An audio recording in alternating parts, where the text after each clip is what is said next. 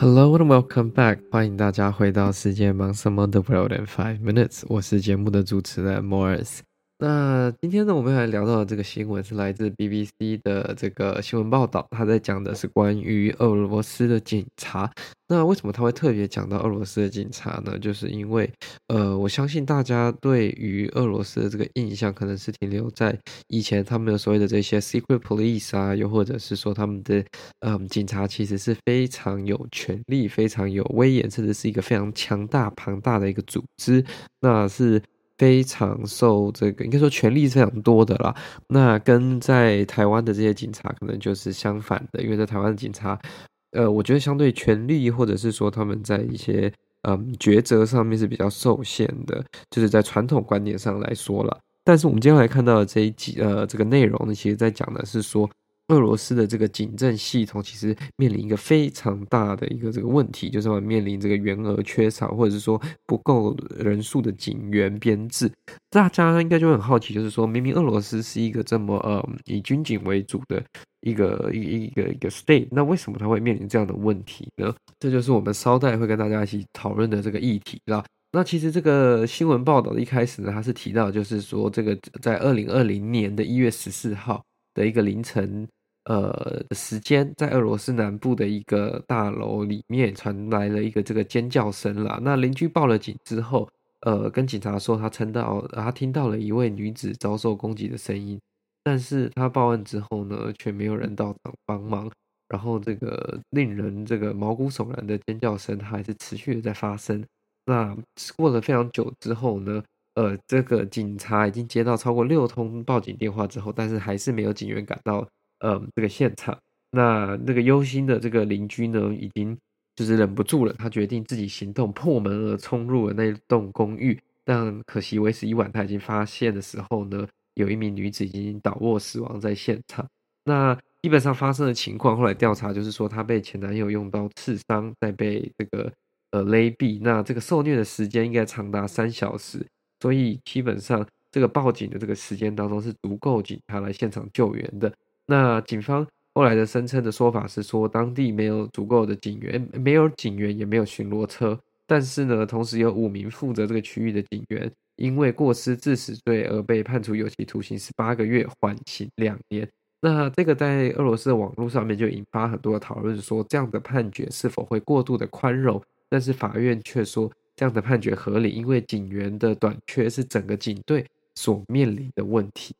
那这个呃，这个 case 呢，其实就点出了，就是说，如果当一个国家的警政或者是司法系统已经到被害人呢，在这个紧急求助的时候，你看他既不是自己求助，而且是别人帮他求助，而且是多次的求助的情况下，都没有办法得到及时的帮助，那这样子其实对整个国家的民心跟整个安全的这个影响就蛮大的。那其实呢，俄罗斯根据他们内政部公所公布的数字啊，他们其实拥有世界上最大的警队之一啊。他们总共有超过九十万名的这个警员，为他们总共一点四六亿的这个人口服务。但是这个换算下来呢，呃，每十万个俄罗斯人呢，就会有针对他们的是六百三十名的警员，是英国跟美国的两倍之多。所以这个人的数量其实是十分大的。但是为什么？一个国家明明就有这么多的呃人卡在这个警政系统当中，但是却出现这个警员短缺的问题。那其中一个一点呢，就是因为俄罗斯的领土跟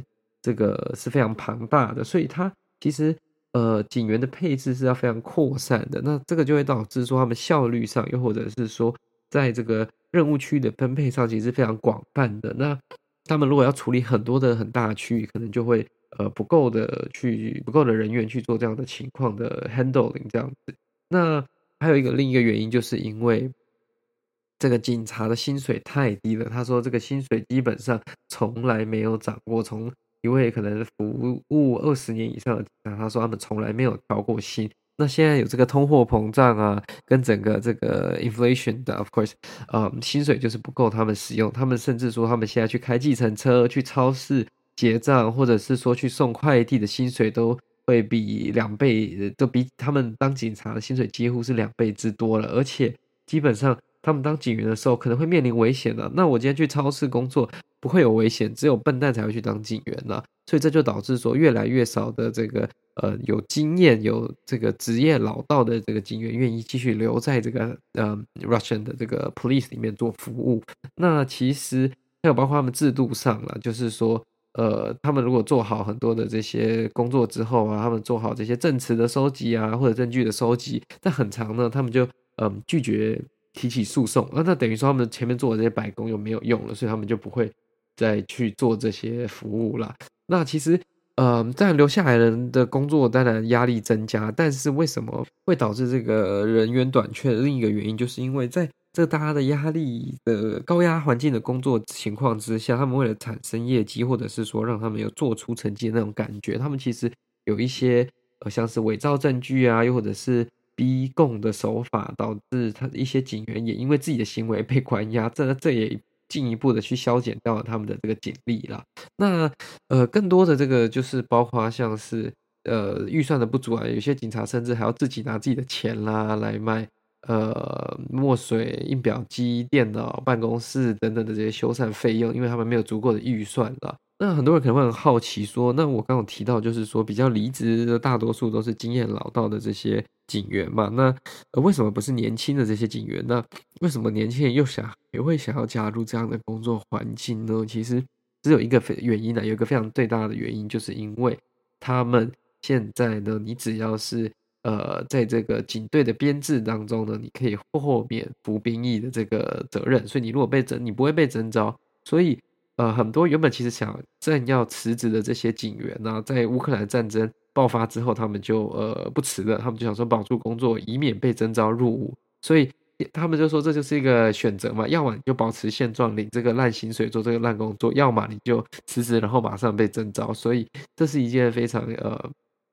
严重的选择了，对他们来说，那许多人还是就选择就是留在这个警队当中，而且甚至啊，呃，他们也不能对这件事情有任何的观点，因为他们如果有对这个战争有任何的观点的话，那他们很有可能就会被 fire 掉，那 fire 掉呢，你就会被征召，所以这是一个就是一个 bad cycle 了。那甚至是呢，他们缺的人缺到什么问题呢？甚至是他们有把他们这个就是警队有整理一份曾经威胁过或者是说要离职的这些员警的名单交给俄罗斯的这个军队跟国防单位，所以他们其实也十分的害怕，就是说会不会哪一天他们就被呃临时辞职啊，又或者是说呃被调派去这样子的区域支援。那其实大呃这个新闻当中还有提到一点，就是说。现在他们所占领的乌克兰领领土啊，包括东部的这个啊 Donetsk 跟呃卢甘斯克 Luhansk 呃所需几乎要接近四万名新增的警员的这个员额编制啊，那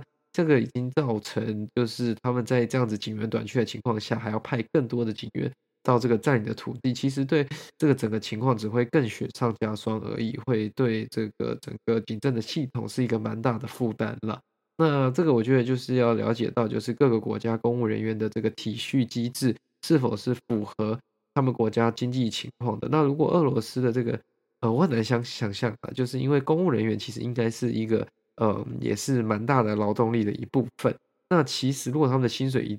直都没有成长的话，那其实民间的薪水可能呃成长的比例也会有限。那可是又因为面临到这么大的通膨跟物价的上涨，其实这样子如果薪水一直维持在同样的 level 的话呢，其实是会非常辛苦的。Anyways，好的，这就是今天会跟分享这则新闻啦。如果喜欢我们的新闻报道的话呢，再将这则新闻分享给你的亲朋好友，这对我们来说是最大的帮助了。那我们就先这样，我们下次再见喽，拜拜。